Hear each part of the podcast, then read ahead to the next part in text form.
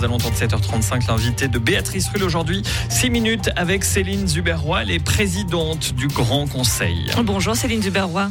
Bonjour. Merci d'être sur Radio Lac ce matin. Madame la première citoyenne du canton, première présidente depuis 15 ans, qui a fallu dépoussiérer un petit peu le siège, dites-moi. Oui, effectivement, ça fait 15 ans qu'il n'y a pas eu de femme à la présidence. Euh, c'est assez étonnant, mais donc... Euh, après, je dirais pas que j'ai dû m'imposer, hein, mais c'est vrai que je pense que c'est bien. Pour la population, c'est important de montrer aussi que ben, il y a des hommes, mais il y a aussi des femmes politiques qui peuvent accéder aux plus hautes fonctions. Vous avez dépoussiéré le siège cette année. Vous l'avez bien choisi votre année parce que c'était aussi l'année pour euh, présider la cérémonie d'investiture du Grand Conseil. C'était il y a moins d'une semaine. Ça, c'est tout de même impressionnant. Absolument, oui. La prestation de serment de Saint-Pierre, euh, c'est une belle cérémonie comme Genève euh, s'allait faire tous les cinq ans. Et c'est vrai que c'était un honneur de pouvoir euh, présider cette séance. Alors, dans votre discours, vous avez insisté sur la désobéissance civile qui n'est pas une option dans notre démocratie. Ce sont vos mots. En clair, tout ne peut pas être fait sous prétexte d'urgence climatique. Mais quand il est urgent, justement, est-ce qu'il ne faut pas urgemment agir, Céline Zoberroy non, je pense, je pense que c'est contre-productif. Et comme je l'ai insisté dans mon discours, on a vraiment un des pays les plus démocratiques au monde, il y a des outils depuis le temps qui commencent à faire cette désobéissance euh, civile. S'ils avaient utilisé ces outils, qui est donc euh, le référendum, l'initiative, euh, il y a la possibilité d'élire. Hein. Donc, quand là, dernièrement, on a fait les élections générales, on a vu qu'il n'y a pas eu une poussée, par exemple, énorme de la gauche, au contraire, qui, qui défendrait plutôt ces causes. Donc, il y a. Non, je pense que c'est contre-productif, ça agace profondément et ça n'avance à rien de, bloquer des gens qui partent en vacances avec leur famille devant le tunnel du Gothard. Je pense absolument que ça, ça agace juste et que ça n'avance pas du tout la cause. nous sommes dans une société où l'important, c'est quand même le respect comme je l'ai rappelé, les décisions sont prises par la majorité dans le respect des minorités. Ça va dans les deux sens. La majorité doit respecter les minorités, mais les minorités doivent respecter les décisions de la majorité, sinon on ne peut plus vivre ensemble. Si chacun choisit les lois qu'il décide ou pas d'appliquer, ça s'appelle l'anarchie. Comment euh, expliquer tout de même ce, désarroi de plus en plus grand des jeunes? On parle notamment d'éco-anxiété. Il y a un vrai malaise dans, cette jeune génération qui euh, euh, a conscience peut-être, attention, ça fait mal plus que la nôtre, de, l'urgence euh, d'agir justement Oui, alors effectivement, hein, je sais qu'il y a cette éco-anxiété et je peux, euh, je, pense qu'on peut tous le comprendre dans la, avec ce qu'on a vécu ces 4-5 dernières années. Mais il y a eu la pandémie qui a enlevé énormément de repères. Maintenant, il y a la guerre en Europe. Et derrière, moi, comme je l'ai dit hein, dans mon discours, il y, a, il un toile de fond changement climatique. Je pense, euh, après, euh, c'est traité comme euh, des angoisses qui, sont et qui ont besoin d'un soutien psychique. aussi, peut-être que tout le monde en a fait beaucoup, a tout le temps parlé de ce réchauffement climatique qui est indéniable et pour lequel il faut se préparer.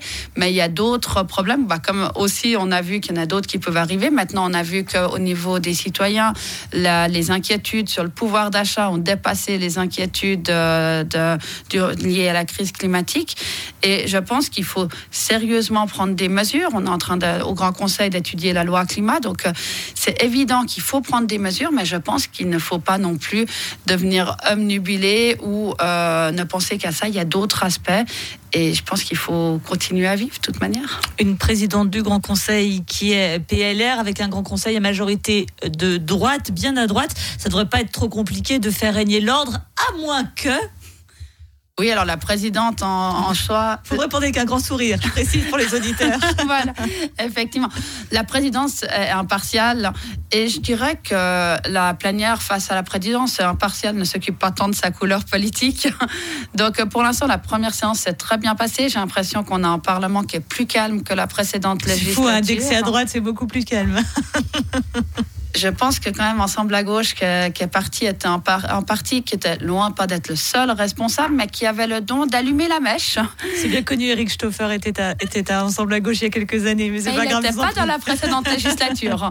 Euh, mais euh, voilà, y a, on a, on a, en tout cas, il y a pour l'instant personne qui allume la mèche. Et si personne n'allume la mèche, la poudrière ne, ne s'enflamme pas. Donc euh, on verra, mais j'espère que c'est un, un Parlement plus calme Surtout parce que j'espère qu'on puisse avancer. Hein. Comme je l'ai dit clairement dans mon discours d'investiture, là, on a 330 objets euh, à notre ordre du jour. On est en train de crouler euh, sous le travail. Et c'est important pour moi qu'on puisse traiter les objets importants pour la population, notamment le réchauffement climatique et d'autres 330 objets, est-ce que c'est bien réaliste? Vous pensez vraiment que vous allez pouvoir y arriver? Aussi compétent, efficace et efficient que vous soyez. Hein. Ah, j'ai pas dit que je comptais vider. Simplement, au début de la précédente législature, ils étaient à 160. On est à la fin, on a eu 330. J'aimerais déjà casser le mouvement d'augmenter ces objets et petit à petit les réduire. Après, j'ai quelques idées de réformes qui pourront peut-être aider. Euh, le but, c'est pas tous les traiter, mais déjà d'arrêter ce mouvement et de permettre surtout de dire, mon objectif, c'est de dire, prenons du temps pour débattre des vrais objets d'actualité et pas des, objets qui ont 5 ans et qui sont obsolètes. Pour terminer, hier, vous étiez la reine avec euh, Anne Hildpold, les reines de Carouge, votre cité sainte qui vous euh, célébrait. C'est aussi, c'est un moment quoi flatteur, émouvant, euh, mémorable Comment le qualifier? Oui, oui, ben flatteur, émouvant et euh, mémorable, exactement. Je pense que c'est vrai que c'est quand même, je crois que c'est unique hein, d'avoir dans une commune en même temps une accession au Conseil d'État et à la présidence et encore plus de femmes. Euh, et Carouge a vraiment fait les, les la, fait, la fête en grand. On a fait donc on est arrivé avec un tram historique, un petit défilé dans Carouge. Il y avait la fanfare municipale. Euh, il y a eu plusieurs centaines de personnes qui sont venues. Donc oui, c'était un mouvement, un moment émouvant, je dirais. Carouge, la cité Sartre, qui voit les choses en grand. Voilà, j'en donne leur nouveau slogan. Merci beaucoup, Céline Zuberroy, présidente du Grand Conseil. Et on l'a bien compris, qui va s'atteler à, diminuer la charge des objets qui sont étudiés. On compte sur vous, 300 et quelques. En début de législature, on fera le compte à la fin. Merci. Avec plaisir, merci beaucoup. Interview à retrouver sur toutes les plateformes de podcast et bien évidemment sur radiolac.ch. 8h